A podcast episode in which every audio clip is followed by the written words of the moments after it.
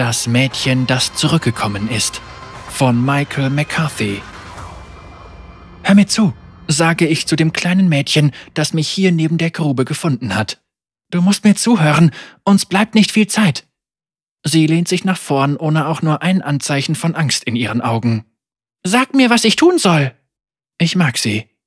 Über meinem Gesicht breitet sich ein schwaches Lächeln aus, das erste Mal seit einer gefühlten Ewigkeit. Das nicht, sage ich und zeige auf den Pfeil, den sie in ihrer Hand hält. Sie hält ihn wie einen Speer. Ich war nur ein Kind, als die Lehre mich von meiner Familie trennte, also wusste ich es auch nicht besser, doch die anderen waren alle so leichtsinnig. Opfergaben, Spenden, Tribute, wie sie sie auch nannten, sie hätten nie etwas gebracht. Die Lehre ist kein Gott, der sich durch Geschenke und Gebete besänftigen lässt, sie hat nur ein Ziel, alles zu verschlingen. Willst du sie töten? Willst du sie zerstören? frage ich sie. Sie nickt. Dann lass sie verhungern. Das Gefühl von Nadeln auf meiner Haut wird stärker, als würden sie auf meine Worte reagieren. Die drohende Präsenz kommt immer näher und meine zweite Haut zieht sich zusammen, spannt sich wie ein Bogen. Ich atme ein letztes Mal tief ein, bevor sie kommen. Der Sand rutscht und rieselt wie eine Sanduhr. Unheimlich pulsierendes Licht flackert am Himmel, als sich die Konstruktkreaturen kreischend und geifernd in die schurimanische Nacht hieven. Ich bereite mich vor und lade die Energie in den Auswüchsen auf meinen Schultern auf. Ich beiße die Zähne zusammen und entlade sie. Helle Geschosse bringen ihren Zielen Hitze und Schmerz, prasseln nach unten, schleudern die Kreaturen zur Seite und halten sie auf. Die Luft ist von einem säuerlichen Gestank erfüllt und dem Zischen von schmelzendem Chitin. Schon bald wird nichts mehr von ihnen übrig sein. Ich warte darauf, dass das Jucken der Nadeln aufhört, doch das tut es nicht. Das Mädchen kauert neben mir, bereit.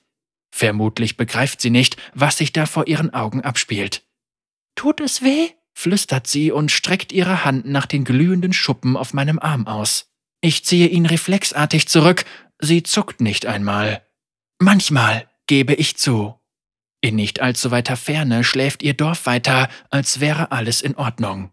Die Neugier des kleinen Mädchens hatte ohne Zweifel die Oberhand gewonnen, so viele Geschichten, so furchteinflößend wie fantastisch. Geschöpfe der Leere, die in tiefster Nacht auf die Jagd gehen und nach ihrem Rudel rufen.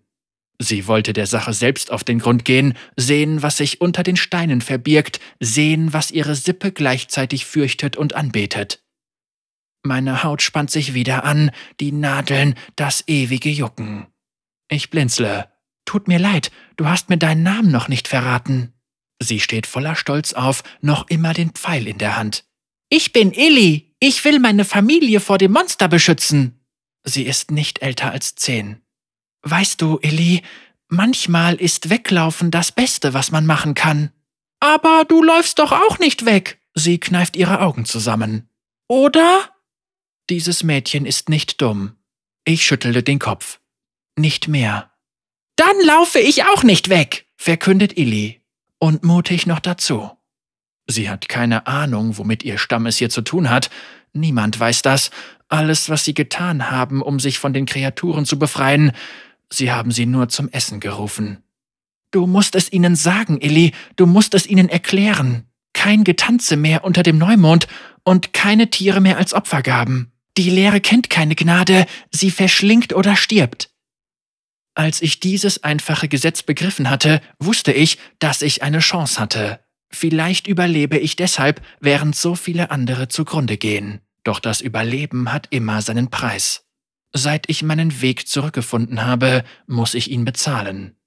Sieh mal, flüstert das Mädchen. Sie kommen uns retten. Ich muss nicht hinsehen. Ich wusste, sie würden kommen. Instinktiv zieht sich der Panzer über mein Gesicht, Illy starrt zu mir hoch. Hab keine Angst, sage ich in einer verzerrten und monströsen Stimme zu ihr, die eigentlich die gegenteilige Wirkung hat. Wovor? fragt sie. Ein Lächeln macht sich auf meinem Gesicht breit, doch das kann sie nicht sehen. Es gibt nur wenige Menschen, die mich so gesehen haben, von Kopf bis Fuß in die Leere gehüllt. Nur zwei von ihnen sind noch am Leben. In Illisippe scheint es durchaus fähige Jäger zu geben. Nur die Fähigen können hier draußen überleben. Ich verstehe nun, woher sie diesen Mut hat. ihre Fackeln flimmern in der Nacht. Papa! ruft sie den suchenden Dorfbewohnern zu, ohne mich zu warnen. Ich habe sie gefunden! Das Mädchen, das zurückgekommen ist! Sie laufen auf uns zu, die Waffen bereit und Feuer in den Augen. Illy! ruft ihr Vater und spannt einen Pfeil auf seinen Bogen. Geh weg von diesem Ding! Sie sieht mich an, sichtlich verwirrt. Auf jedes kleine Mädchen wie Illy kommen zehn, die weglaufen würden, oder schlimmer. Ich weiß, was die meisten über mich sagen. Ich habe ihre Angst gesehen, auf Schlammwände gekritzelt und in die Felsen von Schluchten gekratzt. Hütet euch vor dem Mädchen, das als Monster zurückgekommen ist. Sie wissen nichts über mich. Für sie bin ich lediglich etwas, das sie nicht sehen wollen, eine lebende, laufende, kämpfende Verkörperung ihrer größten Ängste. Vermutlich haben sie deswegen meinem Namen dieses Zeichen verpasst. Vor zehn Jahren war ich nur Kaiser, fast wie Illy, die Zukunft voller Möglichkeiten, die so grenzenlos schienen wie der Nachthimmel mit seinen Sternen. Diese Zukunft starb an dem Tag, als mich die Leere in die Tiefe schleifte. Die Nadeln stechen wieder. Illy lässt meine Hand los, als sich meine leuchtenden Waffen über meinen Armen materialisieren. Geh zu ihm, weise ich sie an. Geh zu deinem Vater. Illy, lauf! fleht ihr Vater sie an. Er zieht die Sehne seines Bogens mit zitternden Händen zurück. Nein! schreit sie und dreht sich zu mir um. Ich laufe nicht mehr weg! Ich schiebe sie nach vorn, lass die Dorfbewohner aber nicht aus den Augen. Nein, Eli, du bist eine geborene Kämpferin. Sie werden dich brauchen.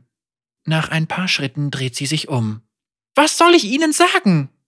Sag ihnen, Sag ihnen, dass sie sich bereit machen sollen. Die Lehre hat mir bereits so viel genommen. Ich weigere mich, ihr auch noch das letzte bisschen zu überlassen, diese Momente, wenn Güte und Menschlichkeit leuchten, wenn Unschuld und Vertrauen die Angst auslöschen. Diese Momente geben mir die Hoffnung, dass wir die Flüsse zeitlosen Giftes, die unter der Welt brodeln, stoppen können. Als ich das erste Mal aus der Tiefe entkam, war das für mich selbst. Vielleicht wird es eines Tages auch für Sie sein.